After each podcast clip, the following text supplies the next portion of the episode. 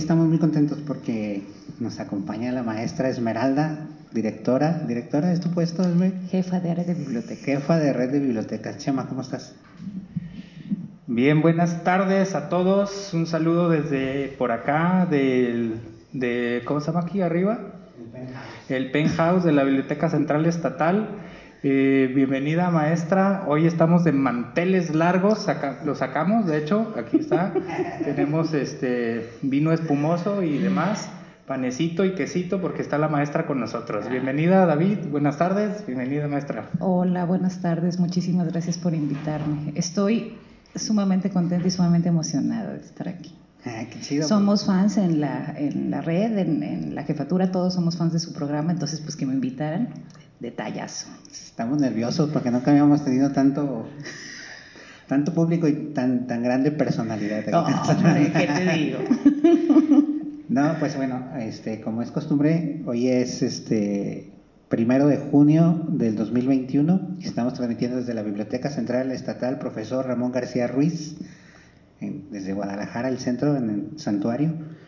Y hoy la música está a cargo de la maestra Esmeralda. Maestra, hoy empezamos con Mano Negra, que nos... Sí, no, se me nota la edad ya con, Sí. con el soundtrack que elegí.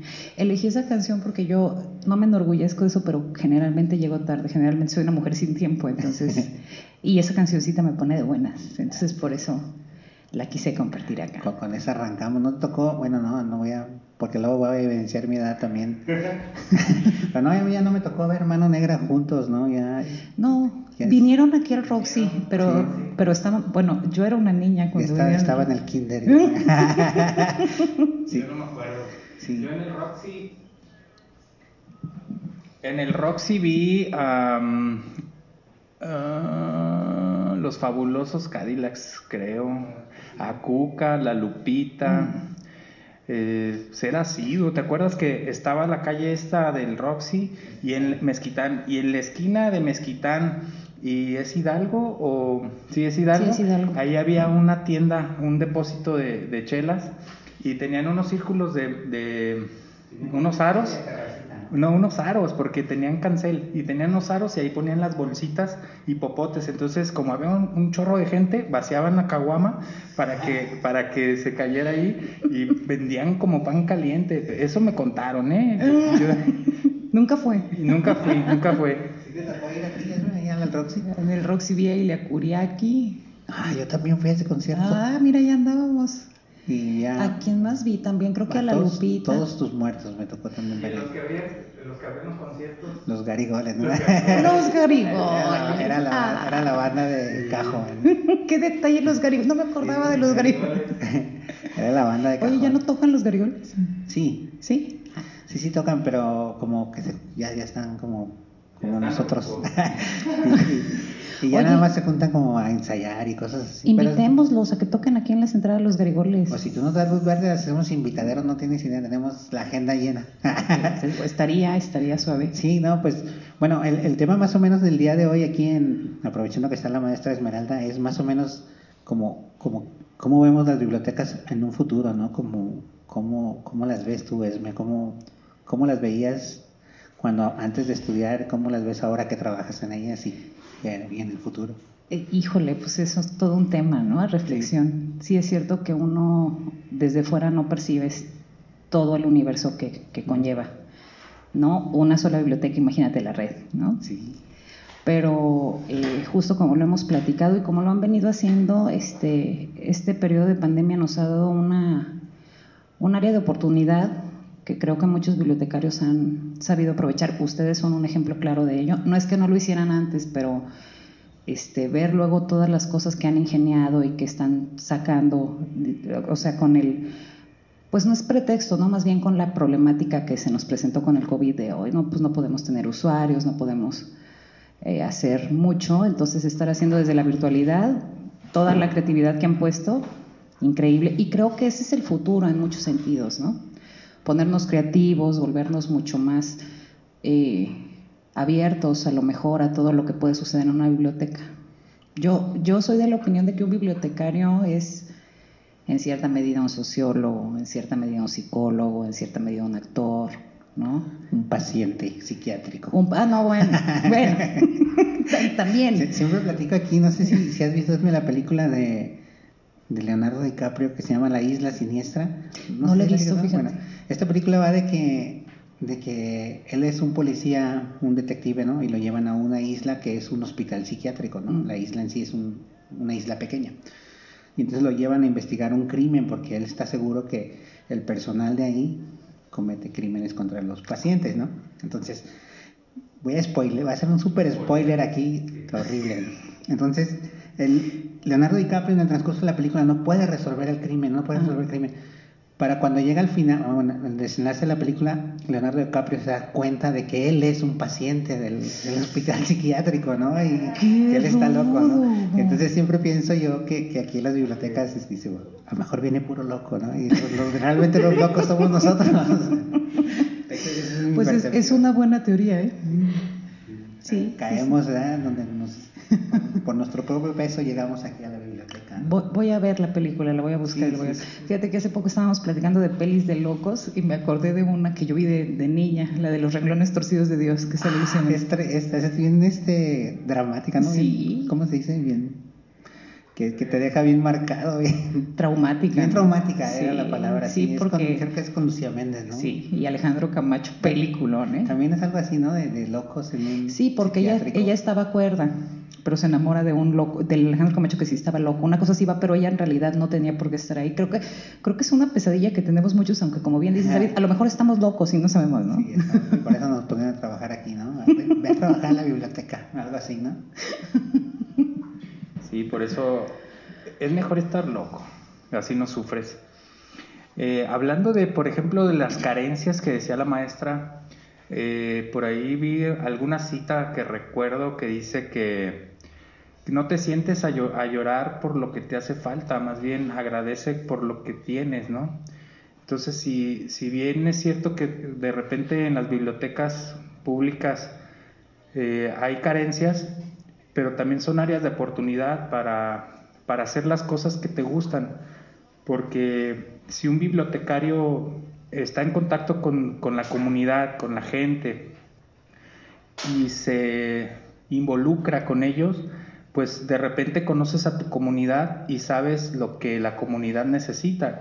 Eh, ahorita nosotros estamos en, un- en el área metropolitana, pero hay compañeros que trabajan en, municipios y en esos municipios pues hay, yo creo que hay más cercanía con la gente porque en los pueblos ya sabes que es, eh, pues todo el mundo se conoce, todo el mundo se saluda, buenos días, buenas tardes, cosa que hemos perdido aquí en las grandes ciudades pero eso les ayuda mucho a los compañeros a tener más contacto o co- contacto más cercano con la gente y saber de las carencias que ellos tienen y convertirse en ese enlace, en el puente entre la sociedad y, y el, pues en este caso el Estado, que ese, el Estado está eh, eh, representado por las bibliotecas públicas para informar a la gente. Es más o menos por ahí, ¿no? ¿Cómo ven? Pues muy bien, mu- muy, muy este, muy hondo tu, tu comentario. Estábamos hablando de películas y luego nos sacamos. O saque de estos reveses, Chema, Sí, ya sí, veo. ¿eh? sí, Es sí. que Me agarraste, me agarraste fuera del... Pero sí, tienes razón, o sea, hacer comunidad es algo muy importante, ¿no? Lo- lo- en las bibliotecas y más, por ejemplo, aquí en la Biblioteca Central, que tenemos una comunidad en el centro que es- yo pienso que es muy creativa, nomás que no... Nuestro reto es como acercar a esa comunidad a la biblioteca, que sepan que tenemos estos espacios, que, que, podemos ayudarlos como a grabar un podcast o tenemos espacios donde pueden presentar sus expresiones culturales, ¿no? Así es, y es este, fíjate, yo la primera vez que vine aquí a la Biblioteca Central me, me impactó mucho el fondo histórico. Yo soy historiadora, entonces pues desde que lo vi fue de wow, tienen esto aquí, yo no sabía, ¿no? Y justo la, la, lo que pensé en ese momento fue de tenemos que ponernos en contacto con, con la gente que, estu- que estudia historia, que están aquí además en el Cucha, unas cuantas cuadras Sí, sí. para que vengan y vean lo que hay, porque yo, por ejemplo, yo no sabía que este fondo existía, ¿no? Fíjate. Y fue una gran sorpresa, pero creo que aquí tienen muchas más, ¿no? Sí. Bueno, vamos a hacer nuestro primer corte y, y, y volvemos.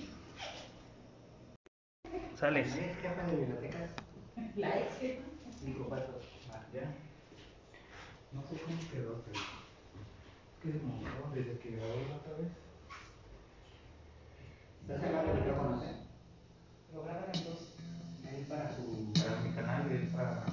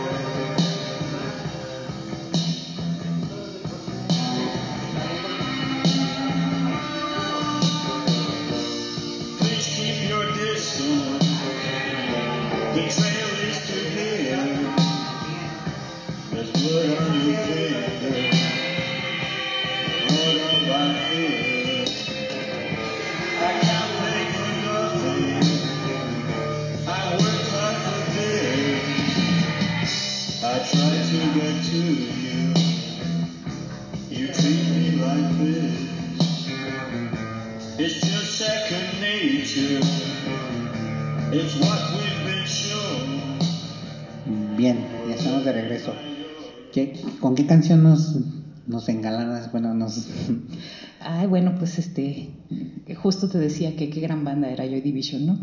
Y me, y me, y me hiciste el comentario de que qué darkies y digo que ese, ese, lado, ese lado oscuro de la vida no se elimina con los años. Sí. Bueno, pues Joy Division, muy buena banda. ¿De dónde son Joy Division? ¿Son ingleses? Ingleses, sí. Sí. Lo que más sé de ellos es que todo el mundo trae su playera esta de. ¿Sabes qué pasa? Que se como que se volvieron a poner de moda. Realmente siempre fue una banda como muy alternativa, como que no era, sacaron muy pocos discos, este, pero ha habido como una, Un renacimiento. eh, pues de esas cosas que se rescatan, ¿no? Refer- refer- referencia. Ah, no sé cómo se dice. Y Una- entonces, Una efervescencia. O sea, Yo pensé en la Este, está esto, ¿no? De que estamos, este, bueno, no estamos porque pues yo estoy más vieja, ¿no? No soy de esas nuevas generaciones, pero sí se está haciendo un rescate, pero uno luego a veces dice como los Simpsons, y a mí me gustaba antes de que estuviera de moda. Sí, mira, es uno que se vuelve así como más amargado. Yo, mi hija que usa playeras de Iron Maiden y Metallica, y le digo, a ver, dime cinco canciones de ellos. Sí, sí, pero es Aunque cierto. no, aunque no le guste, o sea, le gusta el diseño de las playeras y así. Que están chidos, pues, pero sí, en nuestros tiempos uno se ponía una playera de una banda porque te gustaba, ¿no? Sí, ahora es como Eh, más fashion. Eh, sí, sí. Por eso las playeras de Joy Division, creo yo. Están en, en- en- en- de moda ahorita. Sí. Bueno, Chema, este, se, me, se me pasó preguntarte, como en todos los shows, ¿qué tan preparado venimos hoy? Este, ya no digas. Son los nervios, David. Bueno, hoy vengo casi tan preparado como un chambelán antes de salir a sacar en el vals a la quinceañera. O sea, bien preparado. Ya ves que, que antes de, de ir a la quinceañera, pues siempre vas a la cochera de, de alguien a ensayar, a ensayar el vals. Y este, pues ensayas como unos dos meses antes, ¿no? Para que te salga Sí. bien. Y, es- y, y siempre, siempre, siempre falta uno. El mero día no llegó. Y luego vas a medirte los, los, este, los trajes, no hay de tu talla, porque no tienes ni, ni cuerpo ni forma en esa edad. Eh, eh, estás formándote. Te quedan lo- lo- las mangas acá arriba, las camisas por allá, los pantalones de brincacharcos. Y entonces imagínate qué tan, qué tan casi tan preparado, ¿eh? Pero casi, ¿eh? Casi, porque no, no llegó, no llegó. Sí, ¿tú, ¿tú fuiste a alguna fiesta de 15 años? O sea, ¿tuviste fiesta de 15 años con...? Eh, No, mi Con fiesta, de, mi fiesta de 15 años fue como chistosita porque fue de disfraces. Chido. Y fue una fiesta pequeña en casa de mi abuela, o sea, no crean que no, ni tuve chambelanes. Sí bailé el vals, claro, con el papá y los primos, ya sabes, pero no, no, no ensayamos, no ensayamos, no. ¿De qué fuiste disfrazada? Espero que no haya sido de la onda vaselina todo. No, e- era un disfraz así como de azteca, con un penacho y una... Ah, ¿qué tal? Así, así a los 15 ya sé. Uh, Nada, está muy bien. Bueno, este, hace también en el corte estabas platicando este, este que se me hacía un chido concepto de los libros y la música, cómo se... Sí, creo que justo por eso sería como importante y padre que, que en las bibliotecas se pudieran hacer conciertos y pudiéramos hacer ese vínculo, porque creo que a todos nos ha pasado, creo yo, que, es, que terminan por empatarse esos mundos, ¿no? El mundo de la música y el mundo de la lectura, que también tiene que ver con, digo, yo soy así media chabacana y media cursi para este tipo de cosas, pero cuando su- les pregunto si a ustedes les pasa, cuando escuchas música que te gusta y te hace sentir algo, como que la reflexión o, o- o lo que te queda dentro es alguien siente lo que yo siento, ¿no? O alguien piensa lo que yo pienso, alguien se siente como yo me siento ahorita. Ándale. Entonces, pues es, ese, ese vínculo me parece muy padre de que hay músicos que te laten y leen lo que a ti también te late. Entonces eso está como, es una combinación ganadora, pues. ¿no? Y les comentaba ahorita una anécdota que, que, que platiqué en, la, en Phil, porque me pasó en Phil, que yo de adolescente oía Specimen, y entonces ellos tenían una canción que decía, buena Salena, cronopio, cronopio. y entonces eh, en los pasillos de Phil me encontré el libro de los cronopios, ¿no? Entonces pues ya me hice del libro y entonces ya fue muy padre porque ya me gustaba la banda, la banda me estaba recomendando un libro por decir Ajá. y pues ya de ahí súper fan de Cortázar. ¿Qué tal? Y, y creo que pasa pues, o sea, hay mu- creo que tenemos muchos ejemplos de eso, ¿no? Sí, yo, yo estaba tratando de encontrar uno, pero no. Pero bueno, no sé, mi, mi, mi, mi cerebro no va tan rápido. El bulevar, el bulevar de los sueños rotos, eh, no sé. Quizás si, ve- si vemos desde ese punto de vista, la, la música y la literatura siempre van eh, juntos.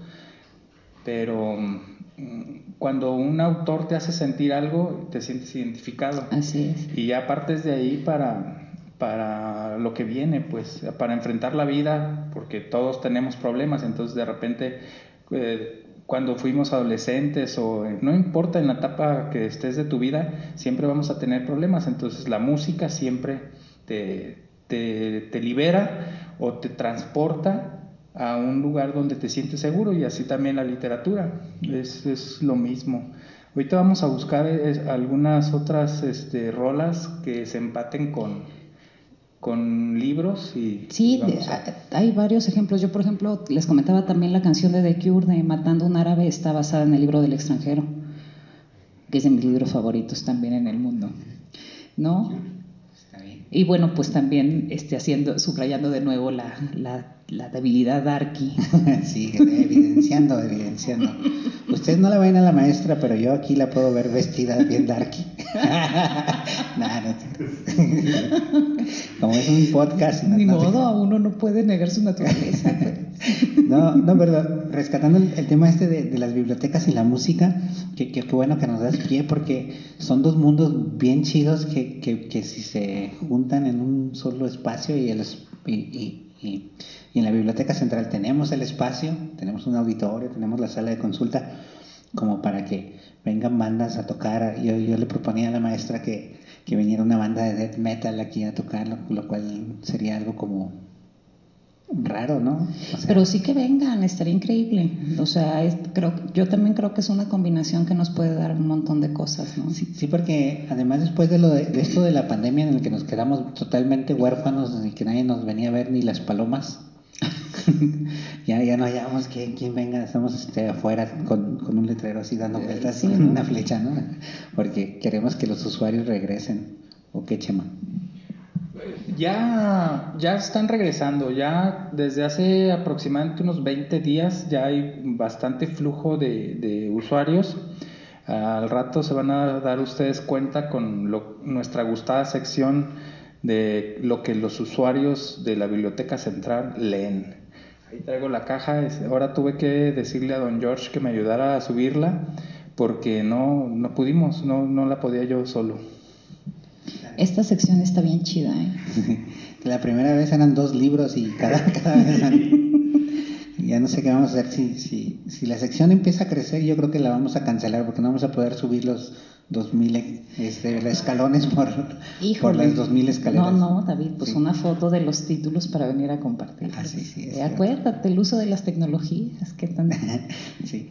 Bueno, este, vamos a hacer nuestro otro, co- otro corte, perdón, y volvemos.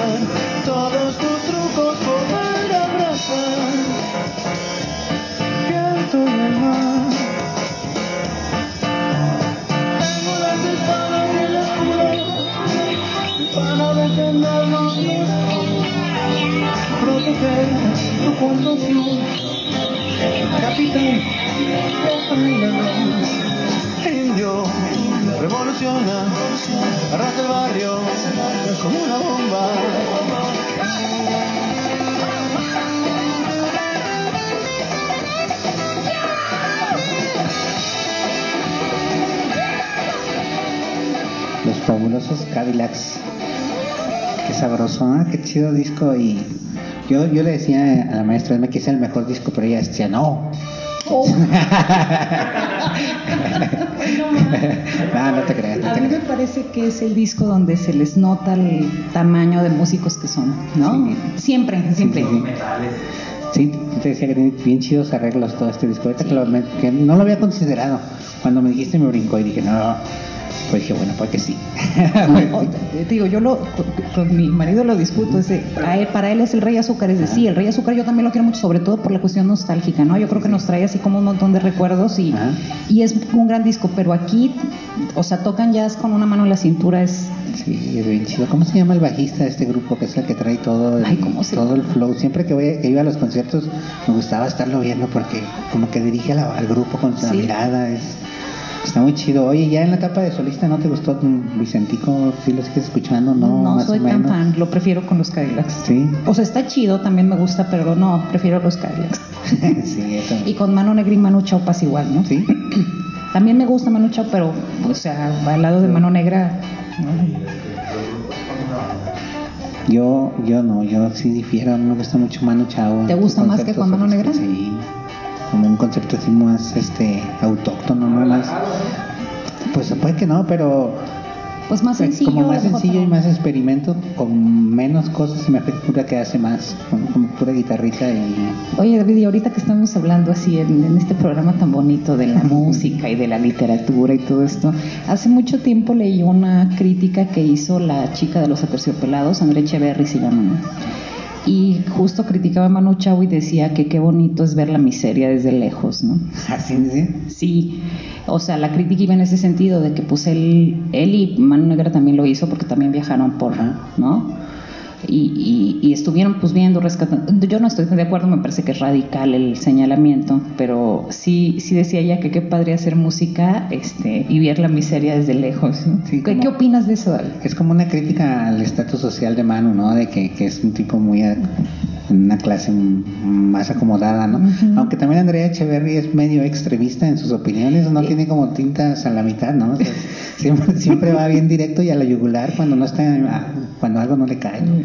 Y, o sea, yo también tengo mis reservas de Andrea, aunque me gusta mucho lo que hace, no tan, Sí. tan fan, pero Yo cuando leí la- el, el comentario y leí la crítica así tan, tan ruda, Ajá. justo, yo no soy tan fan de los aterciopelados, pero sí fue de, ay, ay, sí, pisó. ay, no lo mandó decir. Ah, habrá, habrá que buscar a ver qué dijo Manu Chao o si le contestó o no, bueno, pero igual. Probablemente no, probablemente ni se enteró, ¿no? sí, sí. pero, pero sí fue, sí fue ruda. Sí, sí, pues así es Andrea. bueno, ¿y, y quieres que le demos a nuestra sección para sacar tema de una vez o, o qué hacemos, Vamos, Chema? vamos, Tú eres el, tú eres el, tú eres el, Chema manda aquí. es el orquestador, Ah, es el que lleva el hilo conductor. Eso nos parece muy chido. David es, es como cuando agarras un. David es como cuando agarras un juguete y le das cuerda y lo avientas. Así, así me trae. Mira, estos son algunos libros. A ver, veamos qué lee, qué lee la gente que viene a la cena? Oye, antes de comenzar, que te voy a preguntar la que le hicieron a, a Enrique Peña Nieto en la fila. ¿eh? ¿Veniste preparado? No, no? esa no me... ha- Voy a, voy a procurar, híjole, qué miedo. Ya sabes que le preguntaron, ¿cuáles son tus últimos tres libros que has leído? Esa es la que te vamos a aplicar. Bueno, más al ratito para que... Para que piense. O quieres de una vez, ya Ten- estás. Tengo un rato que no puedo leer. Me imagino por el trabajo. Eh, Sí, por la chamba y por la hija también, ¿no? Sí. Porque tengo una pequeña de cinco, entonces queda poco tiempo. De hecho, lo que he leído últimamente son cuentos para niños. Sí, y bueno, entonces, entonces así a grandes rasgos, ¿cuál sería un libro que tú recomendarías a, alguien que nos esté escuchando, no? Así como, Pues es que luego también soy darky en mis recomendaciones, Sí. pues, ¿no? Recomiendo a todo el mundo, al extranjero, a todo el mundo, siempre es un librazo. También Rayuela de Cortázar es, lo vuelvo a leer y lo vuelvo a leer y me vuelve a encantar y me vuelve a encantar. Soy muy fan de, también de María Zambrano, de Bioy Cázares. ah, qué chido. Eh, bueno, pues eh, a Rulfo ni como para qué, no es una obviedad, pero... Ya, ya- ya- ya no es necesario ni mencionarlo. Sí, pero son las... Hace poco compré una novela y, y estuve así como de, sí, claro, voy a leerla y me la voy a comprar. No, sigue cerrada la novela. Es, es de, un, de un chico muy joven de Los Ángeles y, este, y la novela habla sobre la pandemia. No recuerdo ahorita el título, pero sí lo compré así de, tengo que, tengo que hacerlo esta vez. No he podido. Llegará, ¿no? Llegará el momento. Pero esos son mis tres libros y la Biblia, por supuesto. sí, exacto. Como Enrique Peña Nieto, ¿no? Chale. Bueno, Chema. Ah, bueno, yo pues. Bueno, en la sección vamos a empezar. No tenemos una música para esta sección. cortinilla. Deberíamos tener una cortinilla. Oye, sí, ¿eh? Algo así. Sí, producción, qué Tenemos onda. producción. Bueno, eh, dentro de, la, de la, la- la caja de libros está este de Thomas Mann, el tomo 2, Los Buddenbrook. Eh, no tengo idea de si es la segunda parte, ah, es el volumen 2, sí. Y luego uno de Margaret Murray, El Dios de los Brujos, ah, que está muy chida la portada, de editorial Fondo de Cultura Económica. Se ve chida la portada, mira, tiene como Oye, un sí. diablo. ¿Qué será de una antropóloga? Podría ser. ¿De qué es? Mm, a lo mejor sí, la representación de la deidad más antigua que se conoce data del Paleolítico tardío y se encuentra en la caverna de Trois Freys, Arge, Francia. Pues el dios de los brujos, ¿alguien vino a darle una ojeadita a ese libro? Y este de Sergio Rabade, Experiencia, Cuerpo y Conocimiento. Fíjate, para que veas los usuarios que tenemos. Cuestiones metafísicas de Juliana González y Eugenio Trías. Buen material se llevaron, ¿eh? Ah, perfecto. De aquí, de esta sección maestra, si me acompaña a leer uno y uno, yo tengo aquí la utopía skinneriana, skinneriana, bases psicológicas de José Luis Prieto. ¿Qué tal? Y yo aquí tengo obras de Juan José Arreola, La Feria. Ah, No podía faltar tampoco, ¿no? Es otro de los infaltables. también Octavio Paz, Sor Juana Inés de la, de la Cruz o Las trampas de la fe. Hombres necios que juzgáis a la mujer. Sin ver que sois la sin ocasión. verse la ocasión De lo mismo que los hay. Sí, así son los Si no hombres. lo sois, las hacéis. Tenía razón, Sor Juana. ¿Cuál otro, maestra? Pensar bien, sentirse bien, de Walter Rizzo. Sí, eh, sí, eh, eh, bueno, si tenemos en cuenta que, que, mm, vienen los usuarios, toman un libro, lo, lo pueden consultar aquí en la biblioteca, también se lo pueden llevar a su casa con su previa credencialización, solamente necesitan una identificación oficial, u- un comprobante de domicilio, su teléfono y un aval también con los mismos documentos, su credencial de lector o, o algún este, identificación oficial, su comprobante de domicilio, teléfono, les credencializamos en ese momento y se llevan sus libros hasta por 15 días ahorita por tiempo de pandemia. eh, se pueden llevar hasta tres libros y si no tienen tiempo de leerlos o de traerlos pueden por teléfono renovar por otros 15 días.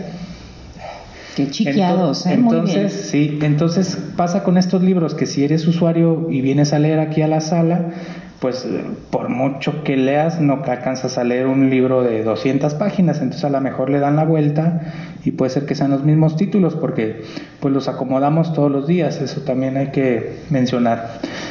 ¿Cuál otro maestro? Tenemos este de Memoria Indígena de Enrique Florescano, que este es un autor que yo les recomiendo mucho porque es muy fácil de leer, es muy ligero y tiene estudios en, de, de muchos temas. Tiene unos de bandera también, de, la- de los cambios en la bandera mexicana, tiene de, de varias concepciones así indígenas. Este está padre, este es como una compilación, Memoria Indígena, y me acordé de mis días de estudiante, entonces saludos al Cuch y a la bandita.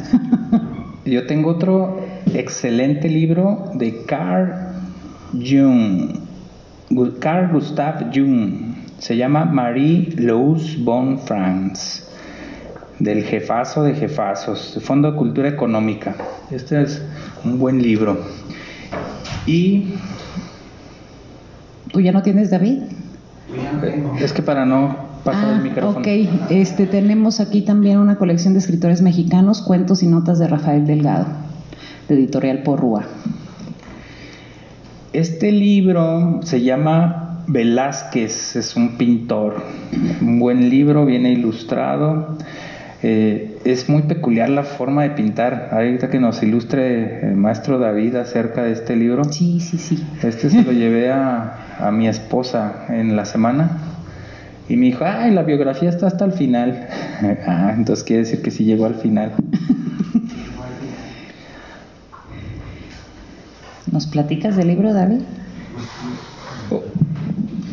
Este, este es un libro como un, este, una retrospectiva de Velázquez aquí. Por cierto, en la biblioteca tenemos muchos libros de arte muy chidos. Este, tenemos de todos los autores. Este de Velázquez, pues este compa es como un, ¿cómo se llama? Un, real- un realismo muy, muy de la época de virreinal, tipo así, ¿no? A mí me gusta mucho el realismo. Yo soy más como abstracto, tipo Basquiat y Cubismo. obviamente el cubismo, este tipo Picasso y eso. El realismo es como que, o sea, sí, sí lo, sí lo sé apreciar y todo, pero se me figura que yo prefiero una fotografía si vas a hacer un realismo, ¿no? Soy de ese tipo de pensamiento. Entonces a mí me gusta más como los colores muy vivos y, y expresiones así, que no entiendes el cuadro, que te paras y tienes que estarle dando vueltas, ¿no? Y ¿Qué ¿qué, sucede? qué- qué- qué habrá querido decir o no sé, que, que te, que te engancha, ¿no? Me gusta mucho Basquiat, no sé si lo conocen. Sí, cómo no. Eso- soy súper fan de Basquiat. Y una vida tormentosa, ¿no? Sí. Como buen O sea, artista. y un artista corto, o sea, no, no, Sí. o sea, su, su carrera no fue tan larga como otros pintores, o sea, realmente fue corta. Muy del mundo este de las artes, ¿no? Esta cuestión del tormento y de las vidas breves y de... Sí, él, él no sabemos si se, bueno, sí sabemos que murió, pues, si fue como un tipo suicidio premeditado esto del, de, de morirse por sobredosis, o sea, no sé si lo planeó o no, pero pareciera que sí, ¿no? Es muy probable. Y fíjate, justo ahora el soundtrack de hoy, este, eh, pues tenemos los suicidas ahí, ¿no? Sí, sí, jóvenes también, sí, sí, ahorita vamos a... atormentados, pues. Como que está muy relacionada esta cuestión, creo yo. Sí, sí. ¿No? Y este yo creo que lo sacó David. Ah. Crisis y conflicto en el capitalismo latinoamericano, lecturas políticas, de Bettina Levy. De hecho, lo- cuando lo vi allá, ¿te acuerdas que te dije, ah, qué chido me lo voy a ¿Qué llevar"? hubo? Pero no, Ya ven, no, no. los conozco. bueno, también tenemos La jaula de Dios de Rafael Ramírez Heredia, Heredia, lo dije mal, y La vida mental de Henry Wallum. Muy bien, bueno, vamos a un corte y regresamos para que la maestra nos platique más sobre las bibliotecas, que después de todo eso venimos y no... Ah. Bueno, y saludos a la maestra Claudia, por cierto, que nos escuchan el podcast y maestra, saludos Saludos, abrazo. a mi jefa. Oh, baby, too, another says I'm lucky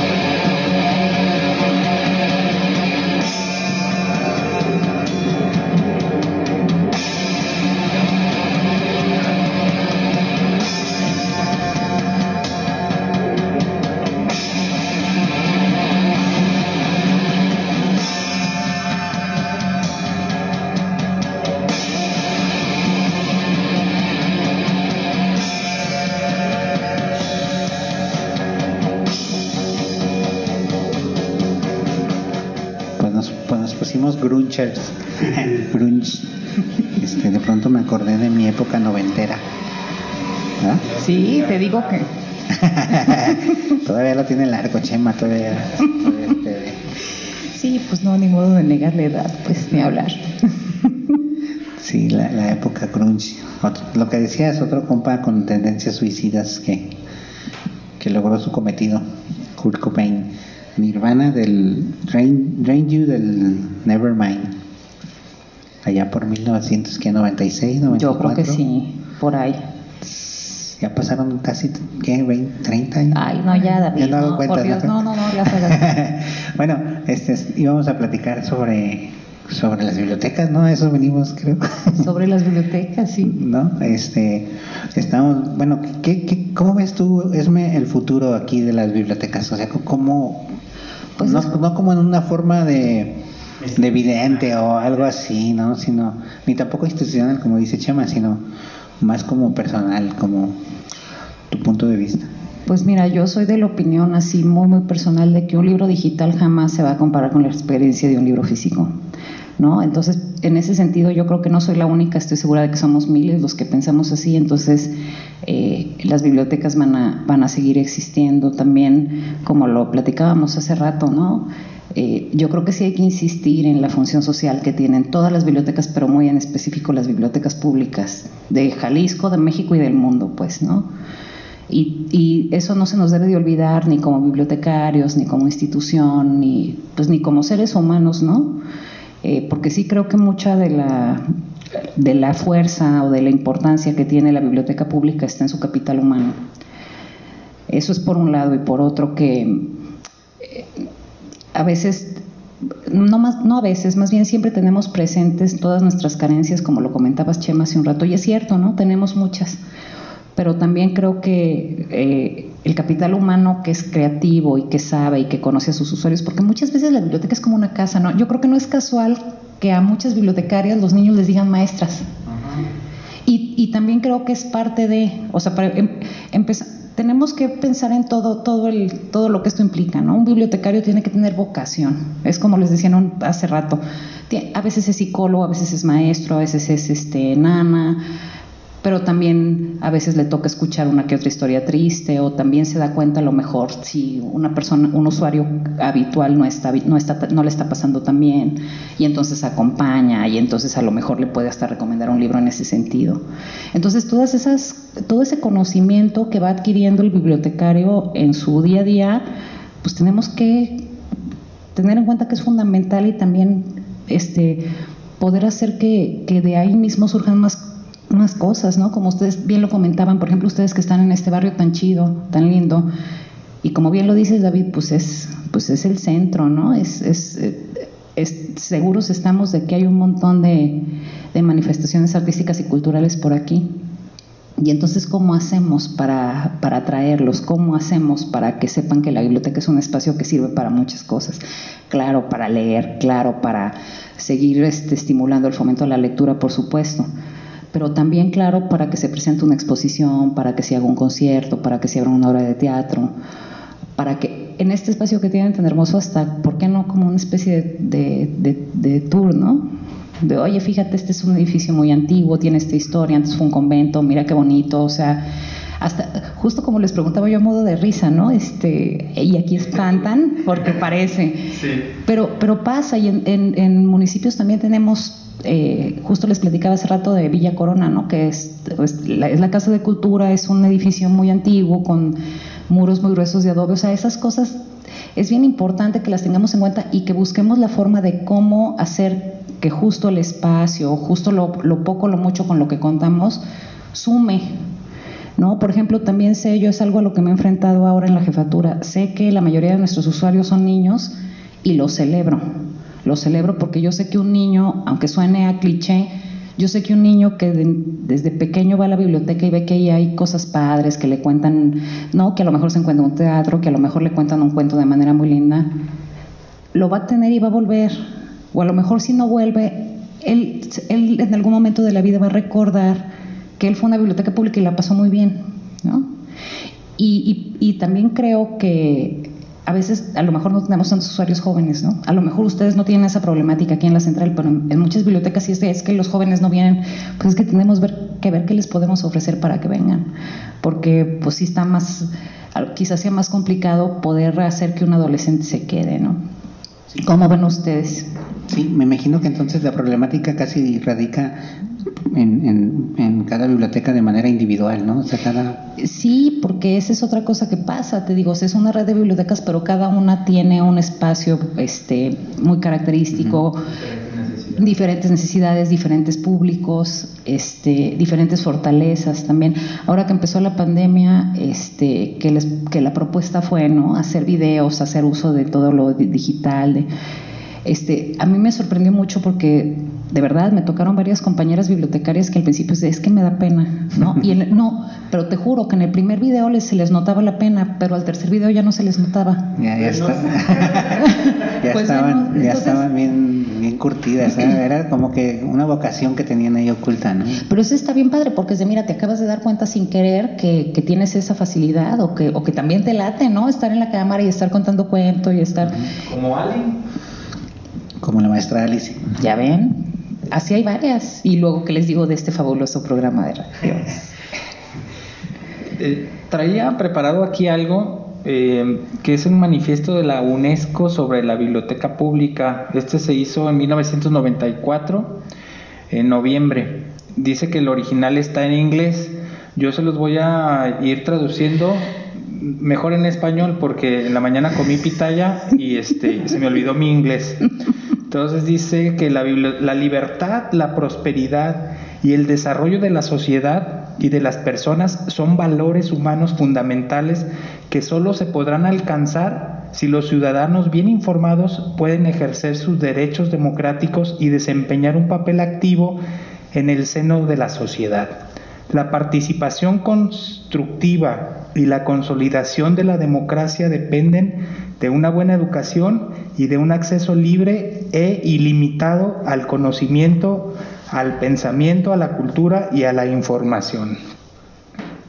Es, a fin de cuentas, lo que estamos buscando, ¿no? Darle información a los usuarios que ellos de su propia libre voluntad vengan y busquen información relacionado con lo que a ellos les gusta, sin imponer. Porque en la escuela a lo mejor vas a la escuela y el maestro te dice, tienes que leer este libro, tienes que leer este tema, tienes...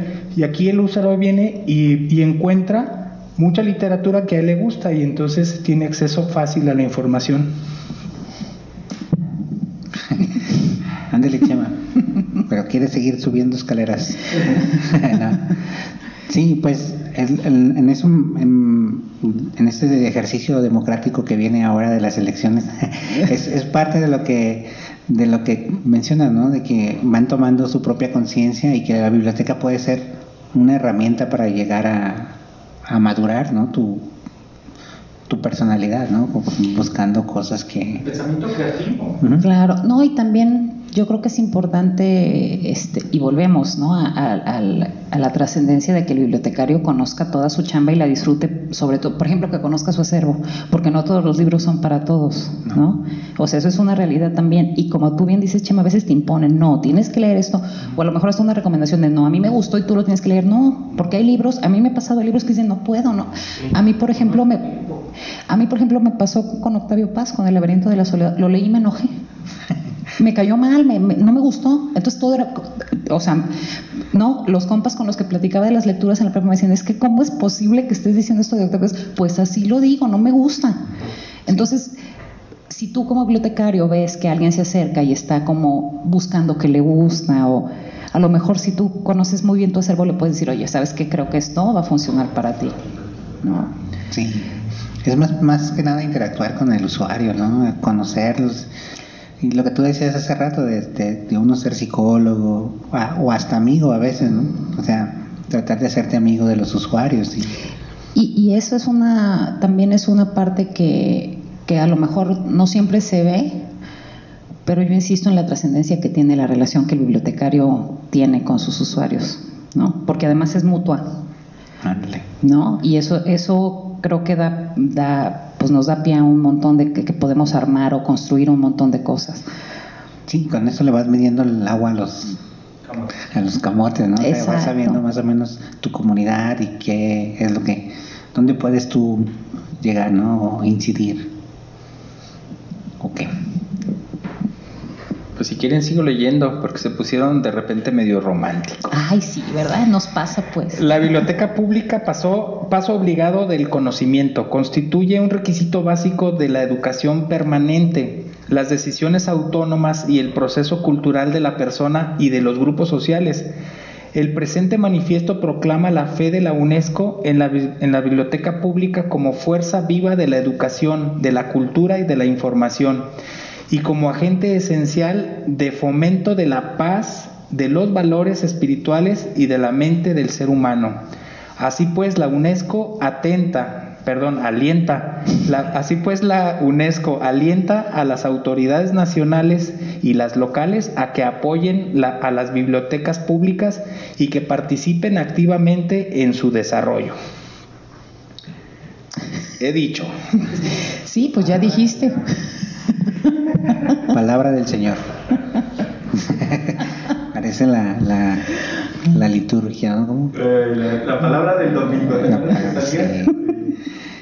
Pero bueno, oye, Esme, ¿y, ¿y por qué las bibliotecas? ¿Por qué tú trabajas en las bibliotecas? Uy, pues ¿Por qué no eres, no sé, músico de una banda de rock? No, fíjate que eso hubiera sido padre, pero la música no se me da, ni la pintura, ni la escultura, ni...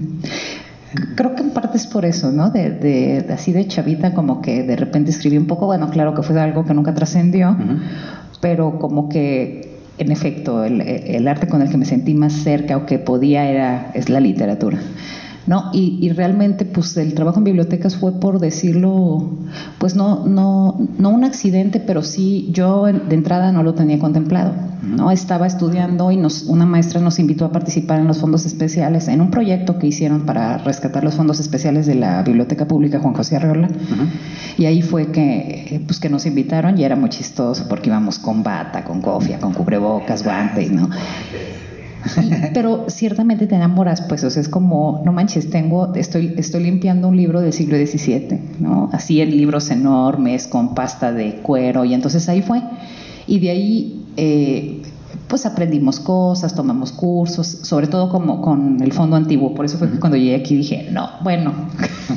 este, y después estuve trabajando en un UDG virtual en la biblioteca también Mm. también por una invitación y fue bien padre porque llegué como no teniendo mucha idea y entonces ahí aprendí procesos técnicos, catalogación, este, la interacción con usuarios porque nos tocaba hacer de todo, ¿no? Sí, esas cosas que aquí Chema y yo dominamos, ¿verdad, Chema? ¿Tú por qué llegaste a las bibliotecas? Fue un accidente de la naturaleza. No, queremos la versión real, platícanos. No, fue eh, muy casual y estoy muy a gusto por acá. De hecho, eh, eh, entré, cuando entré hace ya casi 10 años, eh, fue aquí, llegué a la Biblioteca Central, de hecho aquí estaba la oficina en esta parte, la oficina de la jefa. Eh, estaba Claudia, me tocó que ella me recibió y no, no me recuerdo quién era la otra persona, pero sí, este, era técnico bibliotecario, así fue. ¿Y tú, David? ¿Tú cómo Lo, llegaste? lo importante es que la salud estoy bien. No, yo, yo tengo tres años trabajando aquí este, en la biblioteca. También como un accidente más o menos. Me invitaron a trabajar en la Secretaría de Cultura y yo pensé que iba a ser este otra cosa totalmente. Y caíste en biblioteca. Eh, Caí en la red de bibliotecas y como que ahí no me quisieron y me mandaron aquí a la biblioteca central, que luego no sé por qué tiene una fama de como que aquí es el hoyo negro, no sé, como que como que mandan a todas las personas que no quieren aquí. Tan bonito lugar, Por- ¿no? Porque aquí, porque aquí, bueno, yo es lo que he escuchado, ¿eh? porque yo no he mandado a nadie castigado acá, pero es, eh, oye, los, los forma, les da, mira Chema, ahora que no se quiere ir de aquí, ¿va Chema? No. Ah, qué obo. Chema ya es mago, actor, locutor, cuentacuentos. Y todo sirve en la biblioteca, ¿te das cuenta qué bonito? Sí, la biblioteca tiene. Es como muy mágica, ¿no? Aquí, bueno, al menos aquí en la Biblioteca Central, siempre le encontramos el modo para, para hacer algo que funcione, ¿no? Como, como, este, como esta experiencia que tuvimos el día de la nave espacial y los niños, ¿no? De puras cosas recicladas y sacando monedas debajo de los sillones. y- sí. Eh, También de repente ponemos instalaciones de internet, este, todo eso, ya sabes, pintamos bardas. Sí. Porque ya ves que est- estamos este, adecuando el, el cuarto que tenemos acá en, en el pasillo que da al ala 34. Eh, ya lo estamos habilitando y pues lo resanamos y le pintamos porque vamos a próximamente nos vamos a mudar para allá. Vamos a tener que contratar una muda- mudanza para irnos para allá, como ves? Sí, sí, porque está ruda la subida, ¿no? Sí.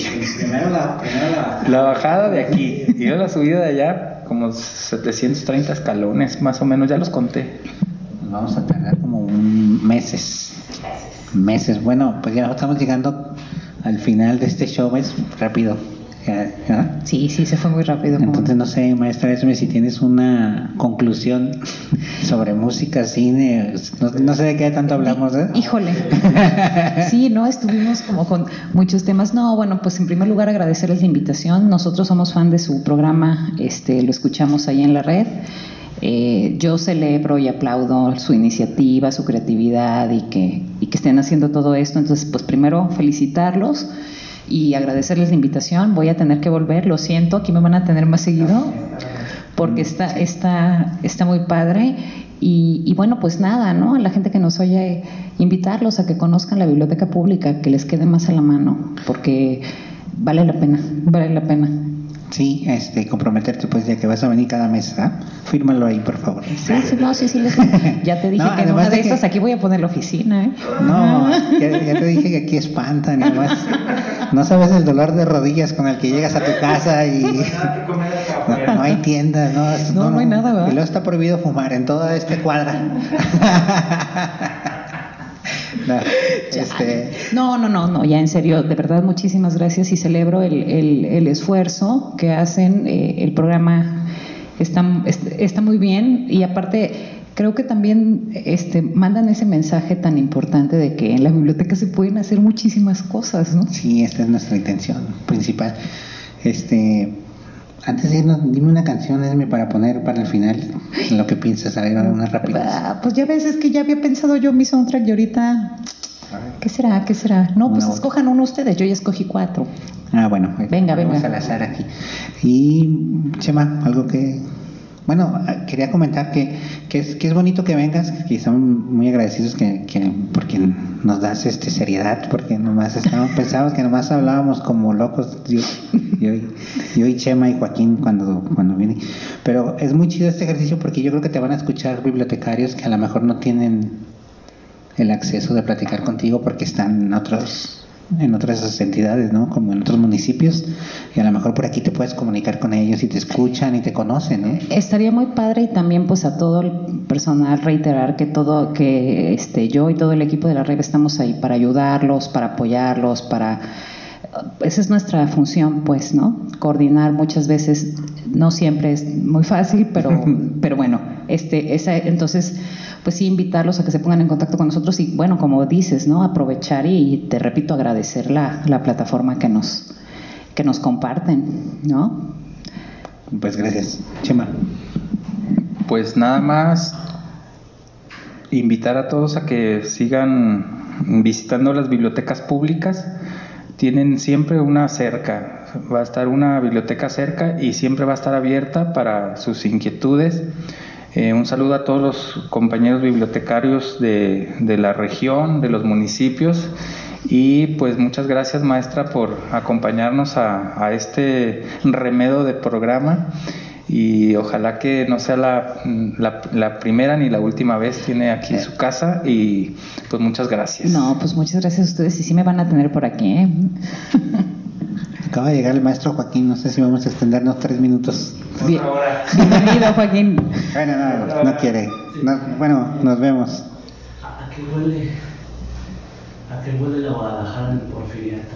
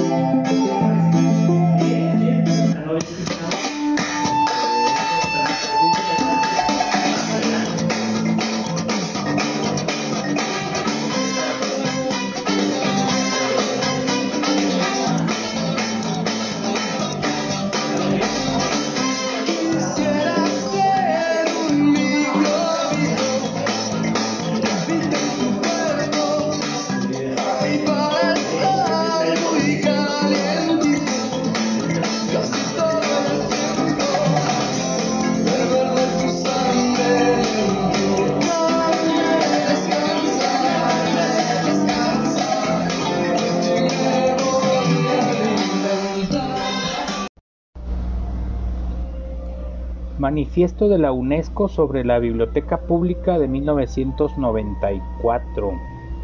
Noviembre de 1994. La libertad, la prosperidad y el desarrollo de la sociedad y de la persona son valores humanos fundamentales que solo podrán alcanzarse si ciudadanos bien informados pueden ejercer sus derechos democráticos y desempeñar un papel activo en el seno de la sociedad. La participación constructiva y la consolidación de la democracia dependen de una buena educación y de un acceso libre e ilimitado al conocimiento, el pensamiento, la cultura y la información.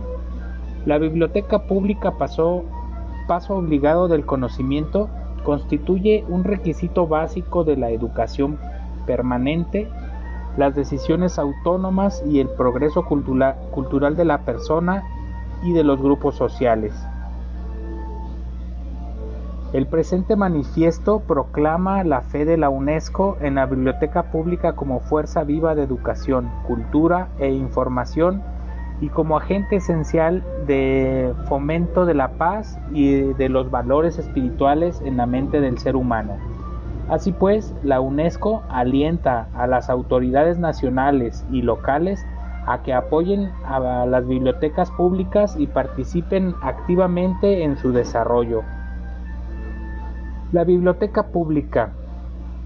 La biblioteca pública es un centro de información que facilita a los usuarios todo tipo de datos y de conocimientos. La biblioteca pública presenta sus servicios sobre la base de la igualdad de acceso a todas las personas, independientemente de su edad, raza, sexo, religión, nacionalidad, idioma o condición social. Ha de contar además con servicios específicos como servicios específicos para quienes por una u otra razón no puedan valerse de los servicios y materiales ordinarios, por ejemplo, minorías lingüísticas, deficientes, físi- deficientes físicos y mentales, enfermos o reclusos. Es menester que todos los grupos de edad dispongan de materiales que correspondan a sus necesidades. Los fondos y servicios bibliotecarios han de incluir todos los tipos de medios y tecnologías modernas, así como materiales tradicionales. Son fundamentales su buena calidad y su adecuación a las necesidades y condiciones locales. Los materiales han de, de reflejar las tendencias actuales y la evolución de la sociedad, así como la memoria del esfuerzo e imaginación del ser humano. Ni los fondos ni los servicios han de estar sujetos a forma alguna de censura ideológica, política o religiosa, ni a presiones comerciales. Finalidad de la biblioteca pública. Los servicios que presenta la biblioteca pública se articulan en torno a los siguientes objetivos relacionados con la información, la educación y la cultura. 1. Crear y consolidar el ámbito de la lectura en los niños desde los primeros años. 2. Presentar apoyo a la, e- a la autoeducación y la educación formal de todos los niveles. 3. Brindar posibilidades para un desarrollo personal creativo. 4. Estimular la imaginación y la creatividad de los niños y de los jóvenes. 5. Sensibiliz- sensibilizar respecto del patrimonio cultural y del aprecio de las artes y las innovaciones y los logros científicos. 6 facilitar el acceso a la expresión cultural de todas las artes del espectáculo. 7. Fomentar el diálogo intelectual y favorecer la diversidad cultural. 8. Prestar apoyo a la tradición oral. 9. Garantizar a todos los ciudadanos el acceso a la información comunitaria. 10 prestar servicios adecuados de información a empresas asociaciones y agrupaciones. 11. Contribuir al mejoramiento de la capac- capacidad de información y de las naciones básicas, y de las nociones básicas de informática. 12. Prestar apoyo a programas y actividades de alfabetización destinados a todos los grupos de edad, participar en ellos y, de ser necesario, incitarlos.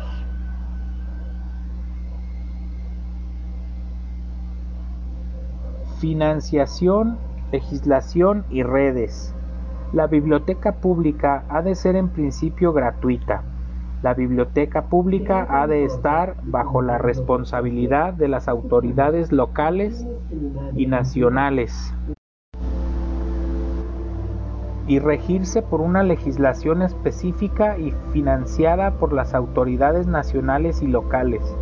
Ha de ser un componente esencial de toda, de toda estrategia a largo plazo de cultura, información, alfabetización y educación. Para lograr una coordinación y colaboración nacional, la legislación y los planes estratégicos han de definir y promover una red nacional de bibliotecas basada en normas aceptadas de servicios. La red de bibliotecas públicas ha de ser concebida en relación con las bibliotecas nacionales, regionales, especiales y de investigación, así como con las bibliotecas escolares y universitarias. Financiamiento y administración ha de formularse una política clara que defina objetivos, prioridades y servicios en relación con las necesidades de la comunidad local. La biblioteca pública ha de organizarse eficazmente y mantener parámetros profesionales de funcionamiento.